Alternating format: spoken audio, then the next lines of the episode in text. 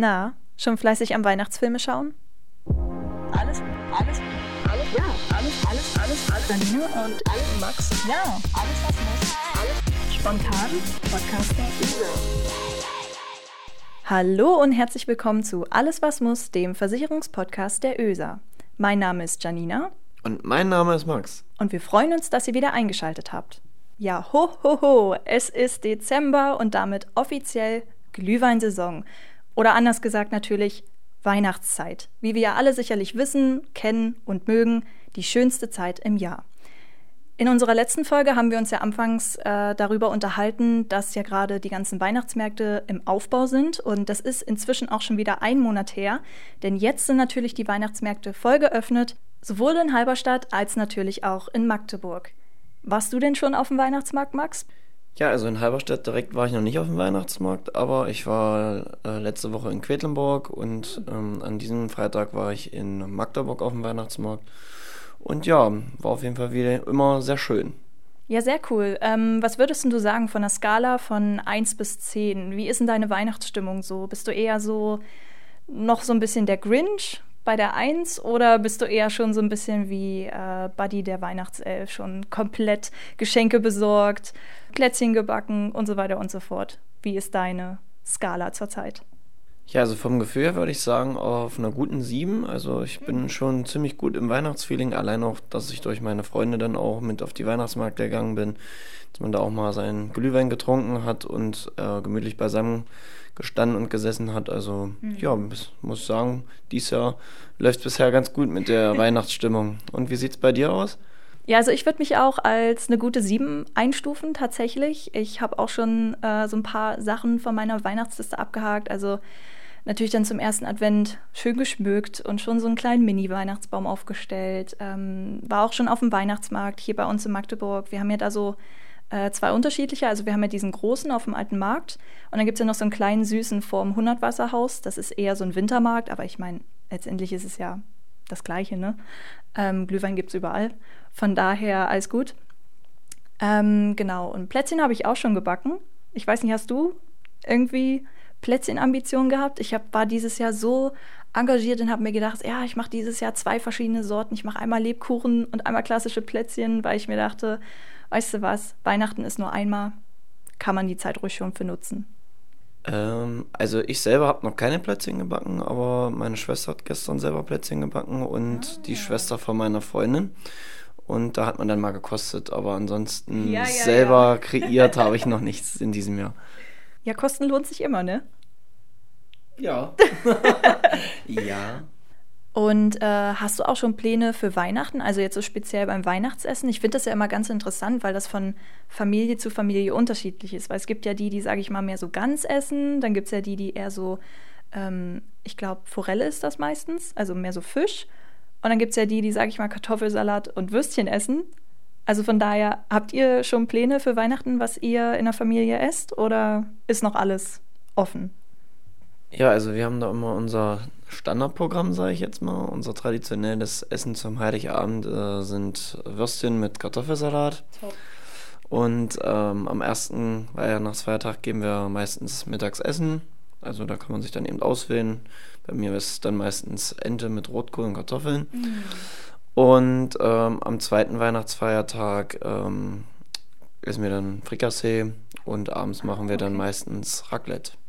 Ja, also immer sehr vielfältig, aber ja, das ist ja eben das Schöne auch, dass man sich dann mal überall so durchprobiert. Ja, und wie sieht es bei euch aus? Also ich muss ja mal dazu sagen, wenn wir jetzt hier so über Essen reden, bin ich eigentlich ganz froh, dass wir so ein paar Weihnachtsplätzchen vor uns stehen haben. äh, Weihnachtsessen geht halt über alles, ne? Ähm, ja, wie ist es bei uns? Wir haben auch Standardprogramm an Heiligabend. Wir haben auch immer Kartoffelsalat, Würstchen und Nudelsalat. Also wir machen mehrere Salate. Ähm, genau, und ersten, zweiten Weihnachtsfeiertag gibt es eigentlich immer klassisch entweder Ente, ähm, aber auch mal Huhn haben wir auch mal gemacht, so als Ersatz. Gans hatten wir jetzt tatsächlich, glaube ich zumindest noch nicht. Also Gans habe ich auch noch nie probiert. Weiß nicht, ob sich das so dolle von Ente unterscheidet, aber ja, wir haben halt auch immer Standard Kartoffelsalat, Würstchen und schön rustikal, sage ich mal, zu Weihnachten. Juti, dann würde ich sagen, gehen wir mal weg vom Essen und kommen mal zum Thema der heutigen Folge, denn wir wollen natürlich nicht nur Weihnachtsessen besprechen, sondern wir wollen natürlich auch mal so ein bisschen ähm, ja, einen Versicherungsblickwinkel in die Weihnachtszeit bringen. Klingt jetzt erstmal am Anfang ein bisschen langweilig, wird es aber nicht, keine Sorge, wir machen das ganz entspannt, ganz gemütlich zum Ausklang des Jahres, wie wir ja jetzt schon so ein bisschen drauf eingestimmt haben. Wir machen es eben weihnachtlich. Und was ist weihnachtlicher als ein Weihnachtsfilm? Eigentlich nichts, oder? Hast du irgendeinen Lieblingsfilm zu Weihnachten, den du gerne guckst? Also einen direkten Lieblingsfilm gibt es jetzt nicht, weil dafür gibt es einfach zu viele zur Auswahl. Man guckt dann eben jeden Tag irgendwie zwei bis drei Filme, ja doch, aber äh, direkt so, dass ich sagen würde, das ist jetzt mein Lieblingsfilm, äh, ist jetzt auch nicht der Fall. Aber wenn ich jetzt am häufigsten gucke oder auch am liebsten gucke, ist dann vielleicht ja, Kevin allein zu Hause mhm. oder Kevin allein in New York oder eben Standard drei Haselnüsse für Aschenbrödel. Guckst du die auch immer oder hast du da andere Favoriten? Guck an, drei Haselnüsse für Aschenbrödel. Das hätte ich ja jetzt nicht gedacht, dass du den Märchenfilm guckst. Aber ist natürlich cool. Ist eben Standard, auch bei mir. Ich gucke auch drei Haselnüsse für Aschenbrödel wenigstens einmal, weil es läuft ja oft genug. Ich glaube, so gefühlt jeden Tag irgendwie zur Weihnachtszeit. Ähm, ja, was gucke ich denn so? Also Kevin alleine New York finde ich tatsächlich noch einen Tucken besser als Kevin alleins Haus. Ist jetzt unpopular opinion, aber das äh, ist so einer der Filme, die ich auch immer gucke. Und sonst äh, Grinch, wenn er läuft, ist auch ein guter Film. Ähm, der Polarexpress. Hm, was gibt's denn noch? Ja gut, dann gibt es natürlich noch Sachen wie äh, so Sissy und der kleine Lord. Das läuft ja auch immer jedes Jahr. Also das gucke ich eigentlich eher weniger, muss ich sagen. Von den älteren Filmen ist es dann eher sowas wie, sag ich mal, äh, Die Geister, die ich rief. Also es gibt schon ziemlich viele Weihnachtsfilme, wie man sieht, die man gut gucken kann und die auch sehr interessant sind. Wie man ja auch weiß, ist aber der Großteil von Filmen natürlich nicht so wirklich realitätsgetreu. Also bleiben wir mal zum Beispiel bei Die Geister, die ich rief stehen oder generell die Weihnachtsgeschichte mit Geistern. Gut, wenn man jetzt natürlich an Geister glaubt, dann ja. Aber ähm, so gesehen, lache nicht. Es gibt wirklich Menschen, die an Geister glauben. Alles ja, gut. Schön. ähm, genau, und von daher fragt ihr euch jetzt natürlich bestimmt, warum reden wir die ganze Zeit über Weihnachtsfilme? Das hat einen sehr triftigen Grund, denn für diese Folge von Alles, was muss, haben wir uns mal einen der kultigsten Weihnachtsfilme rausgesucht und wollen nämlich mal einen Realitätscheck durchführen im Bereich Versicherungen. Überraschung. Und wer aufgepasst hat, Max hat diesen Film vorhin schon mal angesprochen als einen seiner Filme, die er immer gerne guckt. Denn welchen Film könnte man sich besser vornehmen für einen Realitätscheck als Kevin allein zu Hause. Genau, Kevin allein zu Hause. Wahrscheinlich einer der beliebtesten Weihnachtsfilme und einer der, der auch wirklich immer im Fernsehen läuft zu Weihnachten. Also ich habe, glaube ich, noch nie ein Jahr erlebt, wo nicht Kevin allein zu Hause im Fernsehen lief. Ähm, genau, und deswegen, weil dieser Film so sehr beliebt ist und ich denke mal auch fast jeder diesen Film kennt, wollen wir den natürlich mal kurz untersuchen. Dazu vielleicht vorab ein kleiner Disclaimer. Ähm, wir wollen natürlich nicht jedes einzelne Detail von dem Film analysieren, weil ich glaube, da säßen wir dann morgen noch hier, ehe wir wirklich alles durchgesprochen haben, was da passiert. Ähm, das wollen wir natürlich nicht tun, sondern wir haben uns mal die Kernelemente rausgesucht, die wir jetzt mal ohne Gewähr einem kleinen Versicherungscheck unterziehen wollen. Übrigens, wer den Film nicht kennt, der sollte sich jetzt natürlich auf so ein paar Spoiler einstellen, denn da wir ja die Handlung jetzt besprechen werden, kommen natürlich einige Dinge ans Tageslicht, was da so in diesem Film passiert. Und ähm, ich dachte mir, bevor wir jetzt anfangen, fasse ich einfach vielleicht nochmal die Handlung für alle zusammen, falls es vielleicht doch schon ein paar Jährchen her ist, dass man diesen Film gesehen hat. Also, bei Kevin allein zu Hause geht es im Prinzip um den achtjährigen Kevin, der zur Weihnachtszeit aus Versehen von seiner Familie zu Hause zurückgelassen wurde, als die sich Hals über Kopf auf dem Weg zum Urlaub gemacht haben. Kevin ist also über die Weihnachtszeit auf sich selbst gestellt und bemerkt in dieser Zeit, dass zwei Gangster bzw. zwei Einbrecher ihr Unwesen in der Nachbarschaft treiben.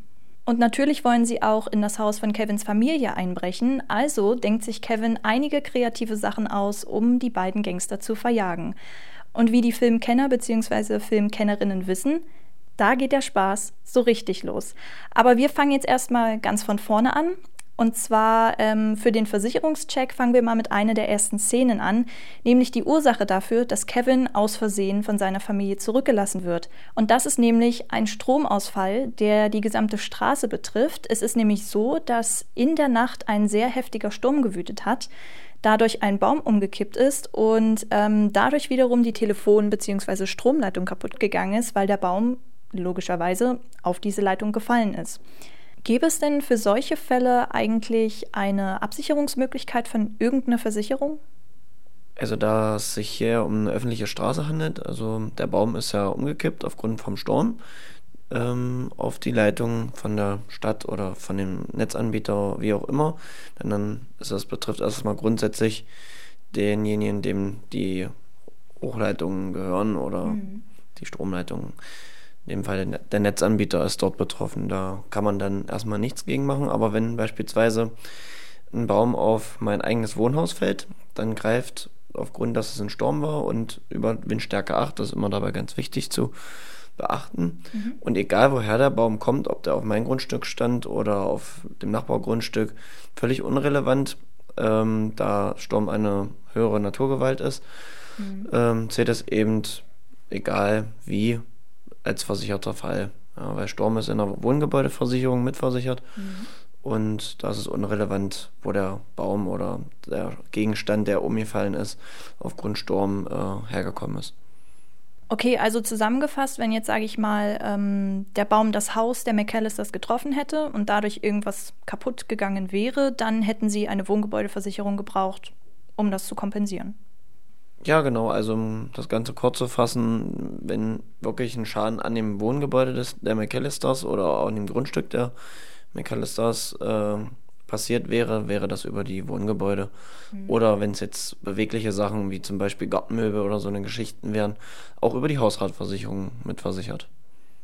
Okay, cool. Ähm, dann würde ich sagen, gehen wir mal zur nächsten Szene über, denn in der nächsten Szene ist es so, dass Kevin jetzt schon seit ein paar Tagen alleine zu Hause ist. Also er hat sich schon so ein bisschen ähm, durchgeschlagen, ist auch schon einkaufen gegangen und kommt eigentlich relativ gut zurecht.